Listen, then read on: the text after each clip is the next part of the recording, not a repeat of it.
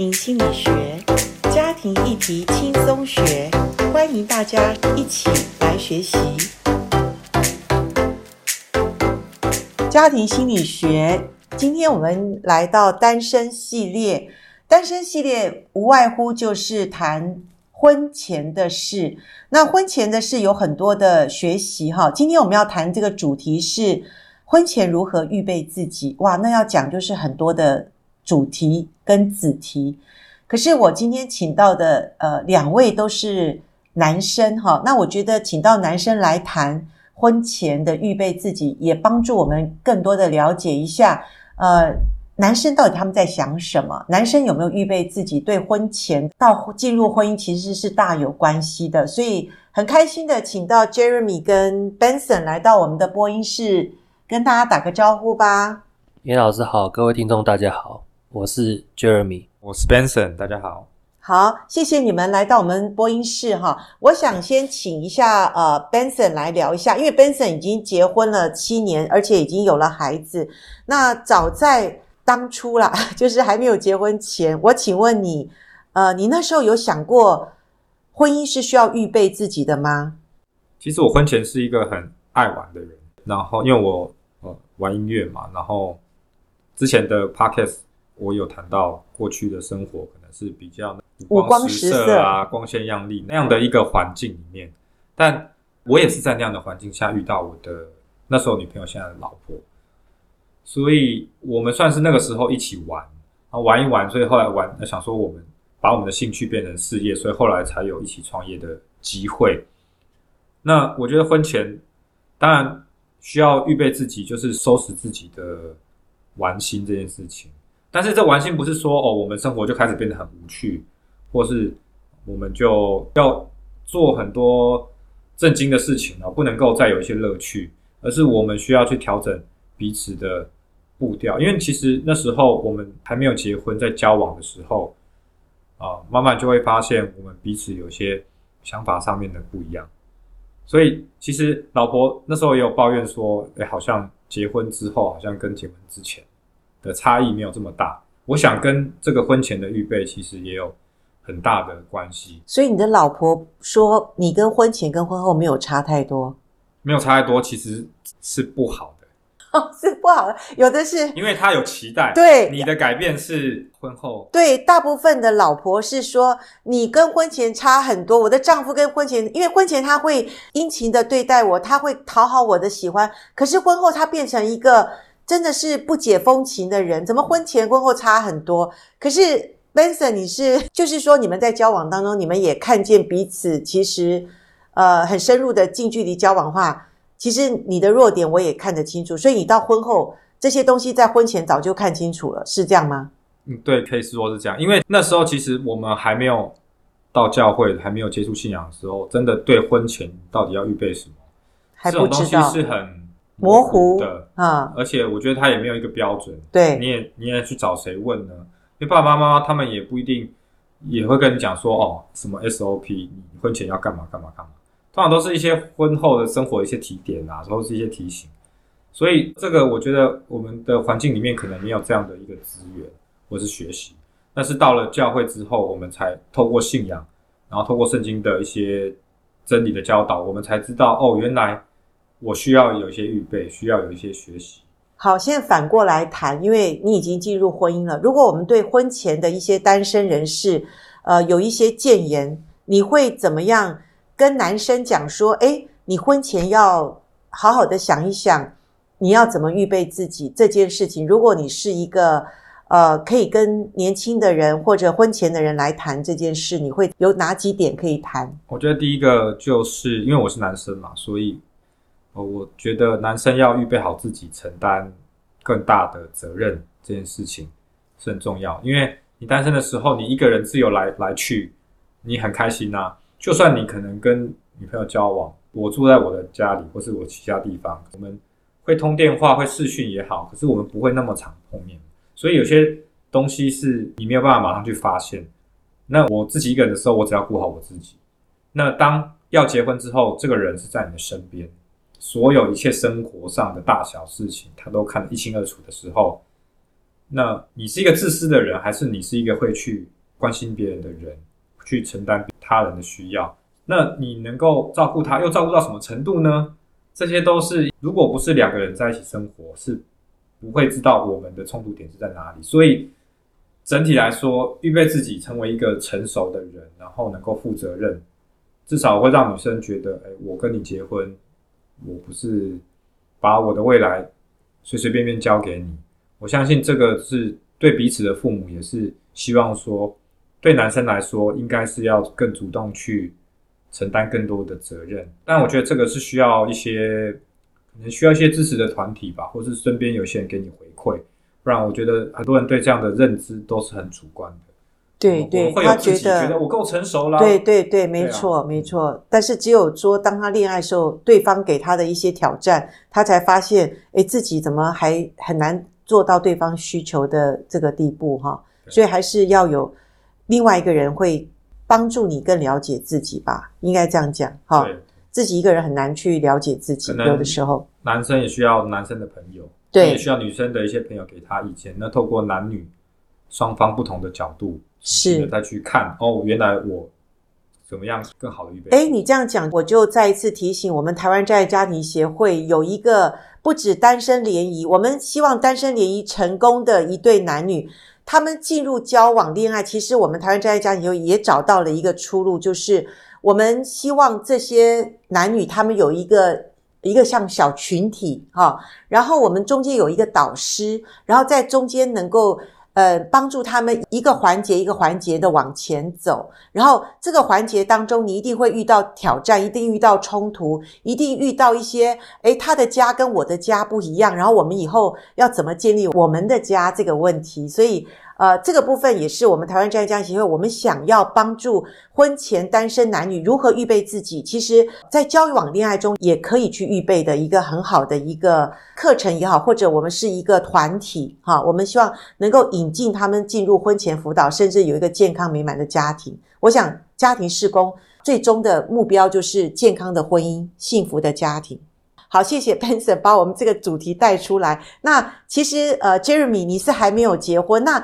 我先问你一下，你有预备自己吗？这个部分就是当然学习啦，透过学习预备自己吧。目前来讲的话，状态的话就是透过学习吧，因为因为我们现在目前有很多的学习管道嘛，然后还有很多可能有一些学习的对象。好，那我直接问，你怎么预备自己？你从什么管道学习到什么东西？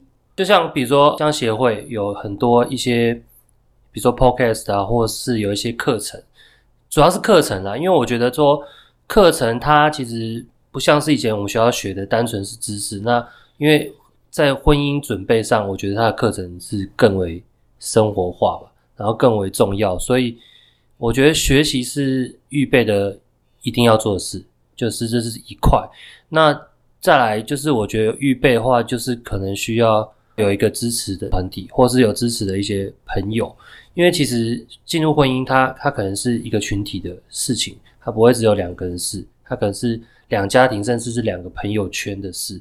所以，再就是朋友圈跟这个支持团体的建立，我觉得也是也是预备自己的一种。然后再来就是，呃，可能去透过一些活动，或是透过一些可以去更认识自己吧。婚前预备自己，其中一块就是认识自己，那可以帮助自己说，可以看到自己有些不够的地方，然后可以先提前做调整吧，然后再进入婚姻当中，可能遇到一个对方也是来自不同的家庭、原生家庭的，当然会有很多不同的地方，所以那我老师先直接问你一件事：你认识自己，你是一个比较自我中心的人，还是你比较会站在别人立场去想的人？你直觉的回答我这件事。呃可能站在别人立场比较多一点，你反而是这样子的，对，比较多一点，对。OK，你比较不会自我中心，很少是只有单纯只有我的意见这样，我会去倾听别人的意见或者一些想法这样子。OK，那这个是非常好，因为一般男人比比较躲在自己的一个空间里面，然后去想想破了头，他也搞不清楚到底女人要的是什么。那你反而是一种比较站在对方立场去想的人，呃，算是算是会.会考量到对方的点。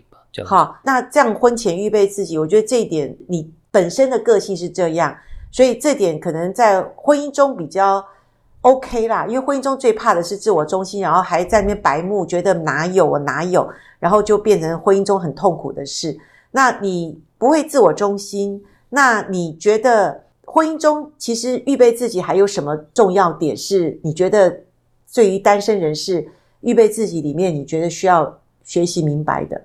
婚姻中可能要了解到，就是有很多方面的差异吧，差异点就是应该是说，对方他可能会跟你有很多不同，然后你可能要学习去包容吧，或者是说他这个部分这样子。好，我现在问错了对象，因为 Jeremy 是还没有结婚，所以老师在帮他，好像在一个。呃，假设的里面去想这个婚姻该预备什么自己 哈，所以 Jeremy 很可爱，他就被老师问的，他也觉得，诶，到底是呃什么是婚姻的自己？他其实也难讲，因为说实在，婚前婚后差一天，可是这个身份角色的改变就差好多好多。